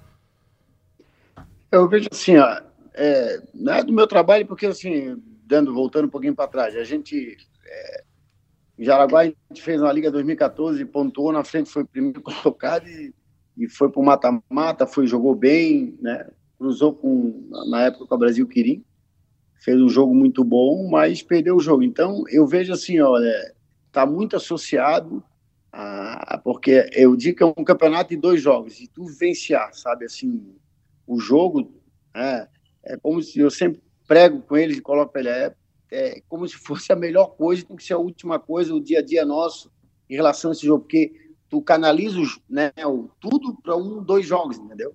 Eu acho daí, não sei se a nossa característica também, porque a gente tenta e procura fazer isso no dia a dia, mas às vezes não consegue porque é muita competição, né? tem o Paranaense, que é um campeonato difícil, é difícil, com muitos jogos, aí joga também a Recopa, joga então, por mais que tu queira, tu não consegue fazer o atleta ter um maior foco em função disso, concentração, né? É, querer do mesmo jogo. A hora que o atleta consegue isso, começa a ser um atleta de alto rendimento acima da média. Você tem um número, você tem um número exato de partidas que o Pato fez essa temporada?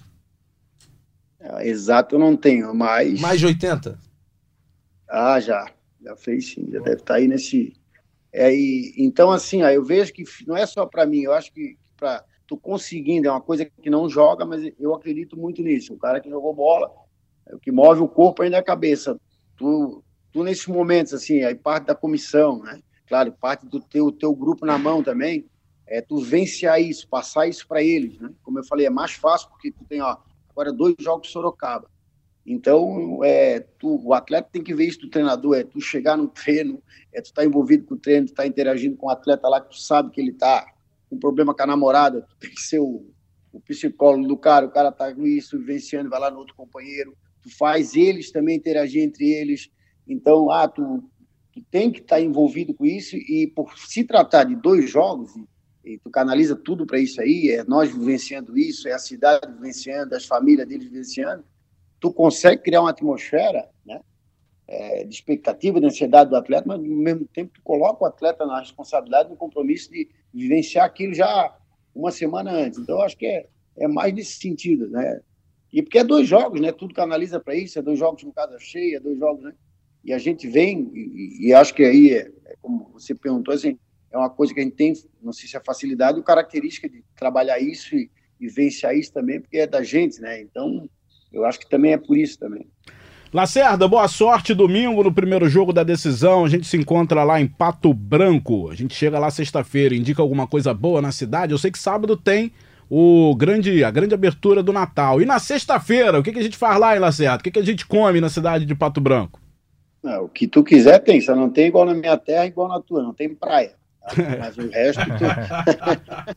Não tem praia, o resto vai encontrar. Se quiser então, tá mulher bonita, tem. Se quiser jantar, se quiser jantar, tem. Se quiser o pessoal acolhedor, tem, né? Já teve oportunidade, né, né, né? É. A gente já te, né, coloca, a gente vai estar esperando aí vocês de braços abertos aí, a comunidade, o pessoal do futsal aqui, né? Como é peculiar nosso, a gente procura, né? E é da característica do pessoal aqui, a gente tá, vai estar aguardando com vocês para procurar, né? Junto com vocês, com a equipe também do do Magnus aí, vivenciar e desfrutar desse momento. Eu sempre falo assim, é um, aqui era um, eu às vezes falo do nosso co-irmão aqui, né?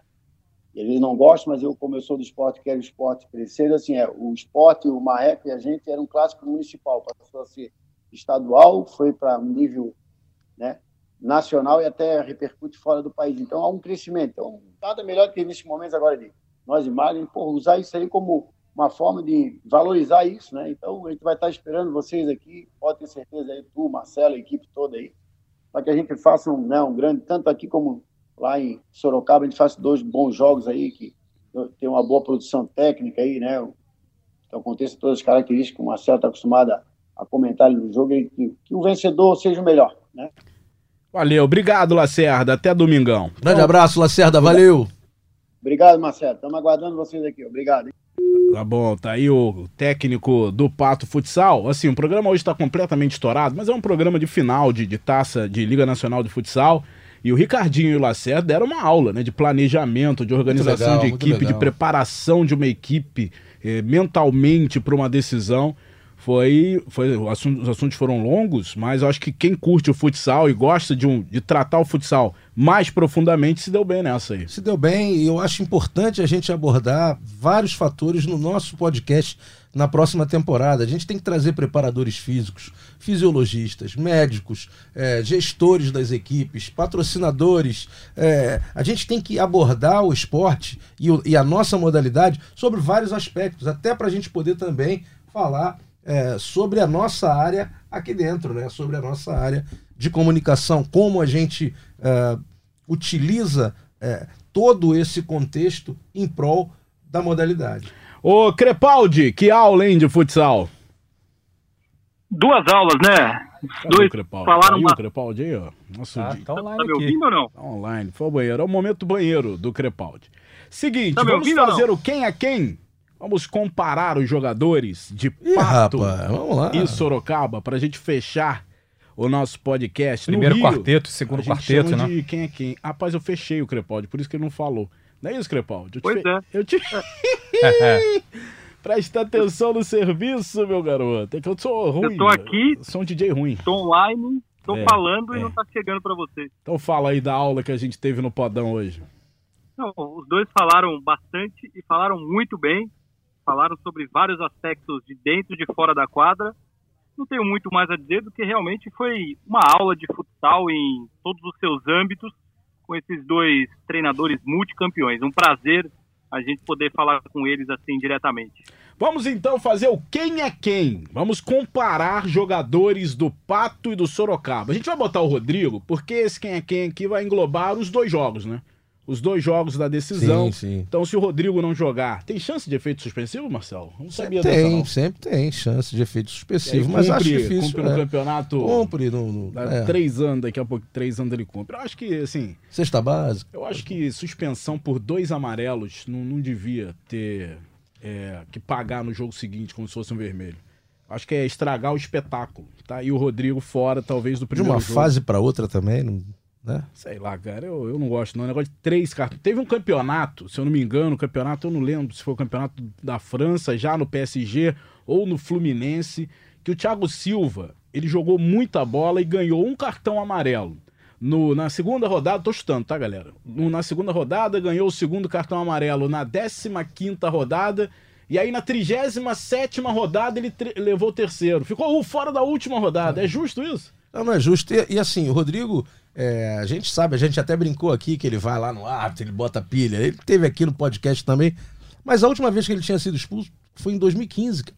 É. Ele não é um, um atleta violento, não é um atleta que, que seja indisciplinado a ponto de ser expulso toda hora. Então, quer dizer, enfim.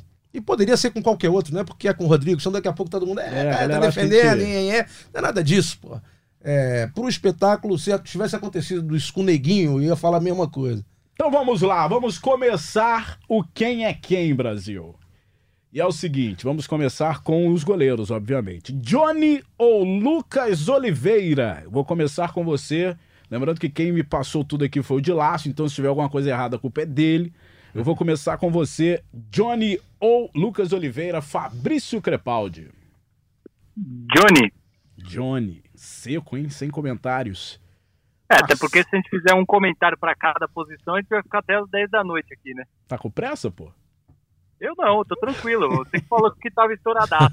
Ah, tá, porque a gente já tem uma hora e cinco minutos de Ah, podcast. vambora, Normalmente o podcast vambora. dura uma hora, né? Vamos nessa. Marcelo Então tá, Rodrigues. Johnny, mais mais Ah. experiente e mais vencedor. Johnny.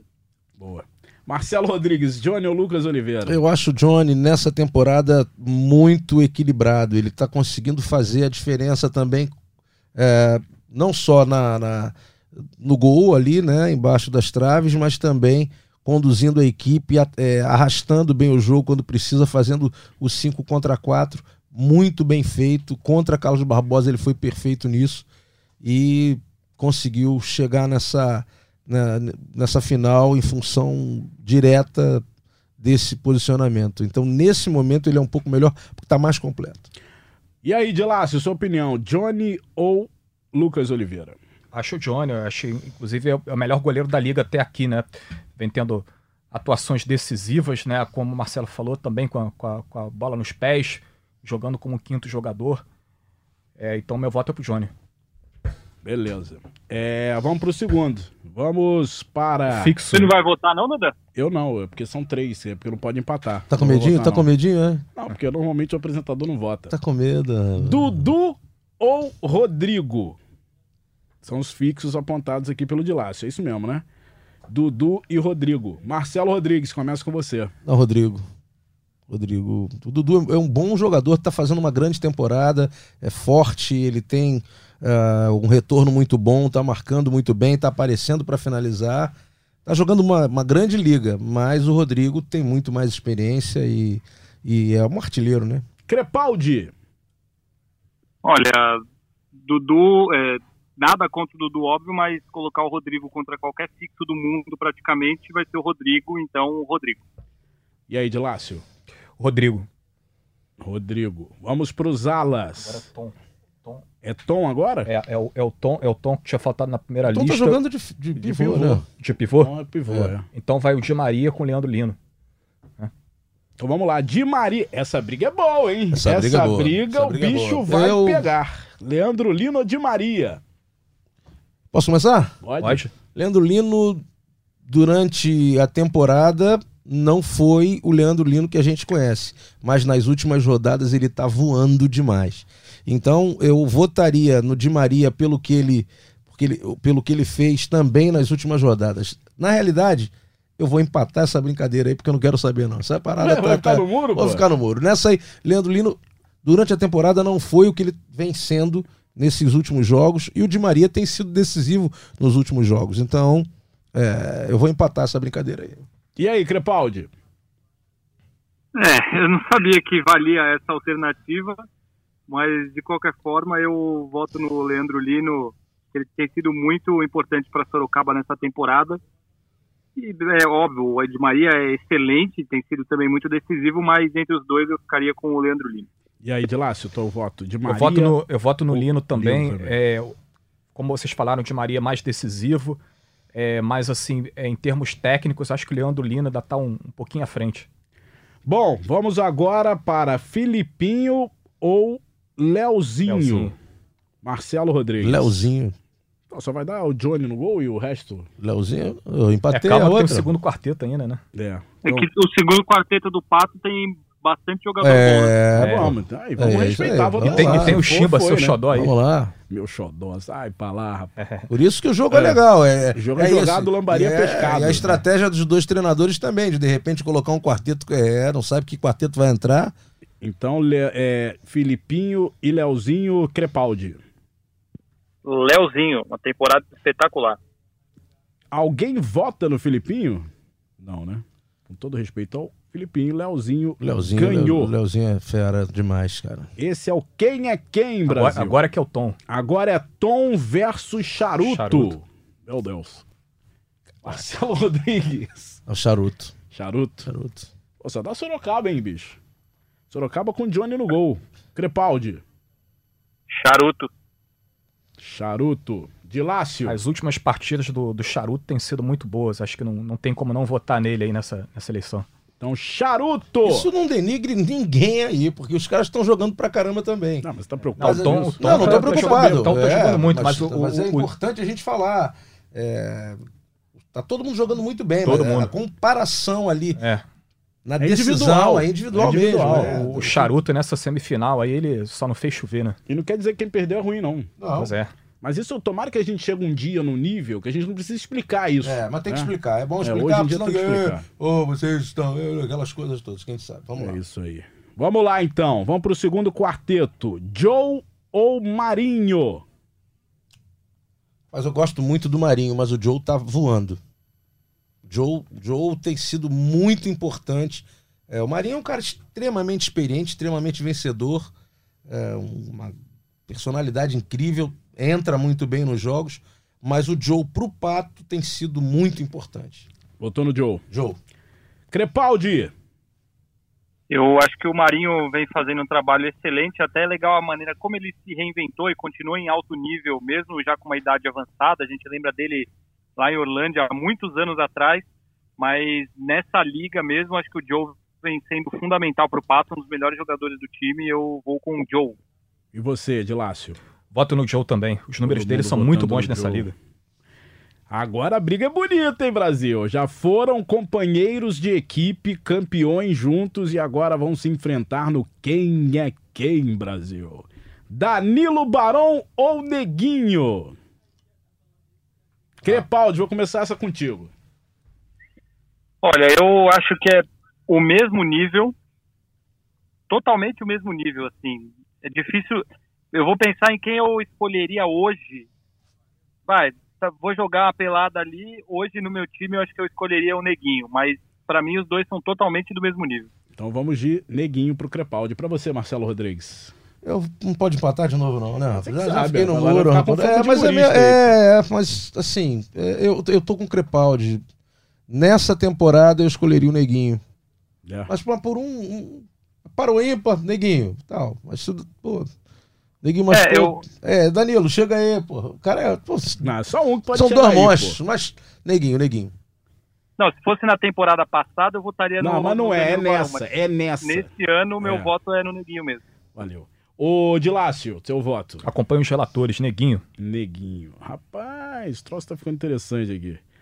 Vamos lá então. Agora, Brasil. Agora a briga é pelo entre Kevin e Chimba neles. Dilácio, eu vou começar essa com você, hein? Chimba neles, jogador é, irreverente, jogador. abusado, parte pra cima, E capaz, aí, capaz de mudar jogos. Eu voto Crepaldi, no teu, teu voto. Eu vou no Kevin. O Kevin é um jogador que a gente não dá muita importância no Sorocaba, mas ele tem um papel bem importante. Se não for Eu o mais né, importante do Sorocaba, né? Nesse segundo quarteto, certamente é. Um jogador que tem, que o tem o tempo Éder inteiro... Lima ainda aí, né? Ah, sim, mas o Kevin é aquele jogador motorzinho, né? Você olha pra Sim. quadra e O- a tá primeira lá. linha de marcação dele não tem igual no Brasil, na minha opinião. Ele é o cara que É. mete o pé em todas as bolas ali, é, maior roubador de bola e aciona contra-ataque o tempo todo, marca pra caramba. Ele é muito bom jogador. E aí, Marcelo Tanto Rodrigues, que você o Sorocaba, o- Ah. rapidinho, Daniel, o Vai. Sorocaba mudou todo mundo ano passado praticamente, ficou com seus craques ali, o Leandro Lino, o Éder Lima, Rodrigo, e segurou o Kevin, né? Sem dúvida, foi um jogador essencial. É porque a gente não tá julgando habilidade, né? A gente tá julgando importância para a equipe. Então, para a equipe, é, apesar do Chimba ser muito importante para o Pato, é um jogador extremamente habilidoso, que acelera ataque, que vem marcando muito bem. Eu acho o Kevin mais tático e mais importante para Sorocaba. Então ganhou o Kevin, né? Ganhou o Dois Kevin, não. O, o, o- você votou no Chimba, Eu né? votei no O, Chimba. Fa- o Crepaldi votou no Kevin. O Marcelo também votou Kevin, no Kevin? Kevin. Kevin. Ah, então ganhou. Ganhou o Pra Kevin. tristeza do Dandan, Não, o Simba não ganhou. o Chimba é um show à parte, né? Um show à Mas parte. Acho que assim, se eu fosse contratar um pro meu time... acho que eu ia E a o pelada do final do ano? Se eu fosse pensar no time... Se eu assim, fosse trazer para a pelada do final do ano, o Chimba. eu tra traria o Chimba. Para contratar para minha equipe, eu traria o Kevin. Mas o Chimba é bom também. Também, se eu tiver dinheiro, eu trago os dois. Pô. Muito bem. Olha aqui, então vamos pro, pra, pra, pro pivô. Pivô. Temos o menino Robério, o Rob Gol e o Éder Lima. De Lácio. Éder Lima. Marcelo Rodrigues. Roberto é fera, respeito muito, mas é Derlima. Crepaldi. Roberto é fera, respeito muito, mas é Éder Lima. Muito bem, tá aí então. Agora pra fechar o técnico. Ricardinho ou Sérgio Lacerda? Dandan. Essa aí, meu irmão. Crepaldi. Eu tô fora. Tá, não, não, não Pô, eu não sei como, tipo, como avaliar, como escolher um melhor que o outro. Eu, eu não sei, talvez eu escolheria o Lacerda. Não, olha só, simples vamos, vamos fato- facilitar. Vocês imaginam mais ou menos esses dois quartetos: Johnny, Rodrigo Lino, Leozinho e Charuto. Um segundo quarteto com Joe Neguinho, Kevin e Éder Lima. Ver qual desses treinadores eh, se encaixaria melhor com esses dois quartetos aqui. eu acho que o, o primeiro seria um quarteto bem ofensivo, que é tem o Leozinho, tem o Leandro Lino, o time vai para cima. Acho que vai com aquilo que o Lacerda estava falando de jogar com um time sempre para frente, gostar de atacar. Não sei. Eu acho que os dois se misturam muito também. Sei lá, difícil. É muito difícil, é muito difícil. Se a gente for levar em consideração, por exemplo, o que aconteceu com o Pato é, da temporada passada para essa e a reestruturação da equipe, tendo o Lacerda como treinador, fazendo a equipe chegar numa final, a gente tem que votar no Lacerda. Né? A, a gente sabendo também que o Ricardinho é um, foi campeão mundial, é, conseguiu trazer a equipe é, que tem jogadores jovens e mesclar esses jogadores jovens com jogadores experientes e trazer esses jogadores para uma final, a gente vota no Ricardinho. Então é muito difícil. Então você vota em quem? Eu vou, assim, pe- pela, pela temporada, pela dificuldade é, que foi é, essa mudança do Pato, eu acho que é um critério interessante para votar no, no, no Lacerda. É meio Jorge Jesus e Sampaoli, né? Um tem um elenco muito forte, faz um bom trabalho, o outro faz um bom trabalho com um elenco menos O forte. Ricardinho é genial, o Ricardinho é craque É, demais. mas tanto que a gente viu aqui que o Sorocaba ganhou no Quem, quem do Pato. Exatamente. Então, a, a- a mão, é, a obra-prima Do que ele do- tem, O que, o que o Lacerda tem é menos qualificado, mas não, não, não, é, não é que seja não é ruim, isso. é. mas é menos melhor, existe isso? Não, não existe. Não, não existe. É, então... Bom, vota aí em quem vocês quiserem. aí, pô. Vai Peraí. oi. Só, Dandan, Ah, Dandan, o Marcelo falou uma coisa, pensando nessa temporada, hum. o meu voto é no Ricardinho, pelo fato do Sorocaba já ter sido campeão mundial, Sim, ter pelo, chegado na final do Campeonato Paulista É um bom critério. e ter feito uma campanha melhor na liga e ter enfrentado, na minha opinião, adversários mais difíceis do que o Pato na fase final. Boa. Então, teve isso Sorocaba- também, teve isso também. Sorocaba tirou o Campo Mourão, que fez uma campanha excelente, que jogando em casa era quase imbatível, e aí tirou o Joinville, que para mim tem o melhor elenco do Brasil. Então, pensando nessa temporada, o meu voto é no Ricardinho. então fechou, Ricardinho? Não, não, tá empatado. Tá empatado. O Empatou? Marce- o Marcelo votou no Sérgio É, Lacerda eu- eu- e o Crepaldi votou no isso. Ricardinho. São que dois critérios aqui, né? inter- Ah, então interessantes. Eu vou dec- decidir aqui. De laço decide. É, vou votar no Sérgio Lacerda exatamente pelo que o Marcelo falou, pela pelo esse, esse grau maior de dificuldade que ele está enfrentando na, na equipe do Pato, devido ao elenco. Mas né? é ali, né? Eu é acho ali que no, no- É, não, são, são elencos assim que se equivalem bastante, mas eu vejo uma, uma ligeira vantagem técnica ali para o Sorocaba, um pouco mais de recursos. Então o Sérgio Lacerda, teoricamente, está tendo que trabalhar com um pouco menos de recursos que o Ricardinho e chegou, levou o time na final, né? Na base da superação, o início de, de liga difícil, ele foi fazendo o time crescer ao longo da temporada e chegou aí na decisão do título. Muito bem, então o time ficou Placar. Johnny, Rodrigo, Lino, Leozinho e Charuto, primeira formação, segunda formação com Joe, Neguinho, Kevin, Éder Lima, o técnico Sérgio Lacerda. Domingo começa a decisão da Liga Nacional de Futsal. Estaremos lá, transmissão do Sport TV. Atenção, Pato Branco, hein? Bacalinho vai. Então, todo Bacalhinho. cuidado é pouco. Marcelo, quem Nossa, ganha a primeira partida da final? Quem ganha a primeira partida da final? rapaz? Vou perguntar pro Roberto Diogun. Você é comentarista, Eu rapaz. sou comentarista, mas não sou. Porra, não tenho bola de cristal, cara. Assim, eu acho que a- a- é, sempre quem joga em casa tem a vantagem, tem uma vantagem muito grande emocional. Eu apostaria no Pato no primeiro jogo, em Sorocaba no segundo jogo Eita, prorrogação. e prorrogação. Crepaldi, quem ganha o jogo domingo? Eu apostaria no empate, mas eu acho que o Rodrigo vai fazer muita falta para o Sorocaba, principalmente pela pressão, por ele ser quem ele é, obviamente o jogador que é. Então eu, eu acho que o Pato pode ter um pouco de Acabou aí que você falou ou morreu aí, ó? O Pato pode ser o Caiu caiu. Caiu, assim, tá sem bateria o celular do Crepaldi. Lácio, quem ganha o jogo domingo? Eu aposto numa vitória do Pato nesse domingo agora. Muito bem. Domingo estaremos lá contando a história de Pato e Sorocaba. Liga Nacional de Futsal chegando na reta final, chegando aí nas duas melhores equipes do Brasil, Pato e Sorocaba. Outras notícias: Marcelo Rodrigues, Marquinhos Xavier não é mais técnico do Carlos Barbosa. Marquinhos Xavier não é mais técnico do Carlos Barbosa, vai trabalhar com estrutura acadêmica, né, pós-graduações, enfim, e outros cursos que ele tem na empresa dele, mas ele continua ligado à instituição. Ele E- encheu da quadra, é isso? Eu não sei, eu não sei, porque É, mas ele ele tem a seleção, sendo- né? Ele tem a seleção brasileira, vai se dedicar também muito à seleção brasileira e o próximo treinador de Carlos Barbosa será o auxiliar dele, Edgar Baldasso, é o nome dele, né?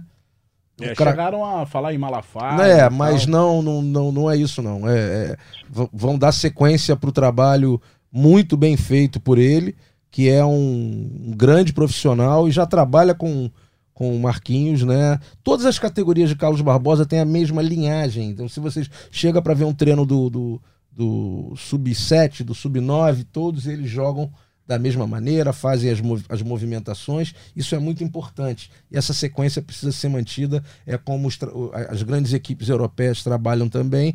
E essa é a linha que o Lavoisier e a direção eh, da equipe da CBF de Carlos Barbosa eh, tem eh, como, como meta. E isso vai acontecer a partir de agora. Muito bem. Alguma Ô, Dandan. notícia aí, ô Crepa? Tem aí também de laço. Fala aí, Crepa. Vocês conseguiram pegar meu palpite antes de eu. Não. Conectado? Ah, só saiu o pato, a última coisa que você falou aqui. É, não, era isso.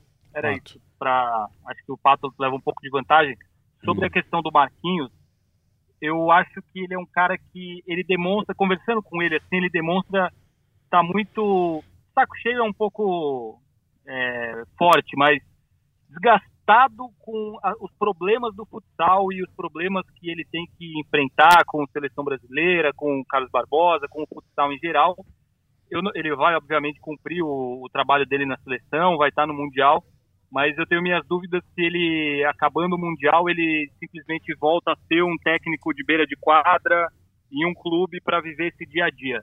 Não sei, isso é uma impressão que eu tenho das conversas que eu já tive com ele, que eu acho que ele está muito, muito de saco cheio mesmo do- de todos os problemas que o futsal atravessa, até essa questão da seleção, ele não poder convocar um ou outro por questão financeira, enfim. Vamos esperar ver o que vai acontecer. Tirar um ano é cara sabático, né? é, talvez isso. Ele tem plano de dar aulas também, enfim, às vezes viajar, estudar mais. Mas eu, não, eu tenho minhas dúvidas se a gente vai ver o Marquinhos comandando um time aí no ano que vem, depois da seleção. E o Carlos Barbosa, que está passando por uma reformulação grande, anunciou essa semana já as contratações do Fernandinho, que foi muito bem no São Carlos nesse ano, do Ged, do, do Tubarão, Felipe Melo. e Felipe Melo, Felipe que Melo. jogou no Marechal Rondon, e do Richard do Do Jaraguá. Já também. foram os quatro anunciados e está passando por uma reformulação, jogadores saindo também.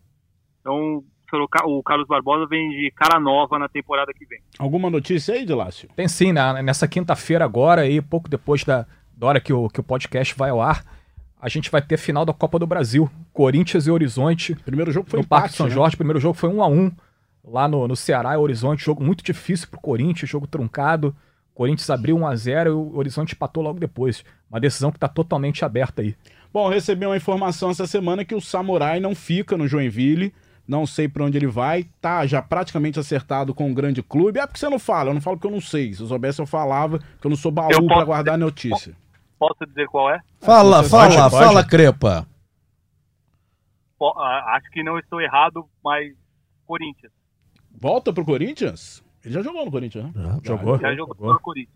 Bom, que ele não fica no Joinville, isso é certo. Se vai pro Corinthians, Crepaldi, que tem toda a credibilidade do mundo, tá falando aí. Bom, podão hoje com uma hora e 24 minutos, mas vale a pena, porque afinal de contas vem aí a grande decisão da Liga Nacional de Futsal. Vambora, Marcelo, a gente vai gravar um documentário agora sobre a Mandinha. né? Exatamente. A rapaziada já tá aqui Pessoal na já tá porta aqui esperando aí, esperando. né? Vamos nessa. Vamos nessa, porque o povo já tá aqui atrás. Ô, Dilácio, valeu, hein? Quantas Valeu, matérias valeu. hoje? Até, a- até a próxima. Muitas, muitas matérias aí. É. 830. por Futsal aí. tá bom. Final- tá- final você é final, né? Futebol de areia, né? Também, também. Mundial, mundial rolando, Brasil bem. Inclusive, assim, é, futebol de areia tem jogadores que passaram pelo futsal, né? Caso do, do goleiro Mão. O Mão era, era, era o jogador de tá futsal. jogando? Tá jogando. Tá com tá 41 jogando. anos. E arrebentando. É, é o jogador que mais atuou em Copas do Mundo de, de Jogou futebol de futsal areia. também. Jogou futsal. Ele, ele fez a Se você transição perguntar do, pra ele quem foi o campeão de chupetinha do, da Índia, ele sabe. Você sabe? Pois é. Muito bem, grande de laço. Olha aqui, Crepaldi, mataram o cachorro aí, não pisaram no rabo, a igreja não tocou o sino, então tá Helicóptero, mudando, hein, Papai? Noel chega antes lá, mano. Hoje não, hoje não, porque hoje estou aqui na TV Globo, nos estúdios da TV Globo em São Paulo. Não tirando estou na minha onda. casa. Se eu estivesse na minha casa, teríamos ouvido o sino badalar às 18 horas de Brasília. Deixa de ser ingrato, rapaz, a Globo é sua casa também, sua segunda casa. Minha segunda casa e sou muito grato a tudo que ela me proporciona. É a minha primeira.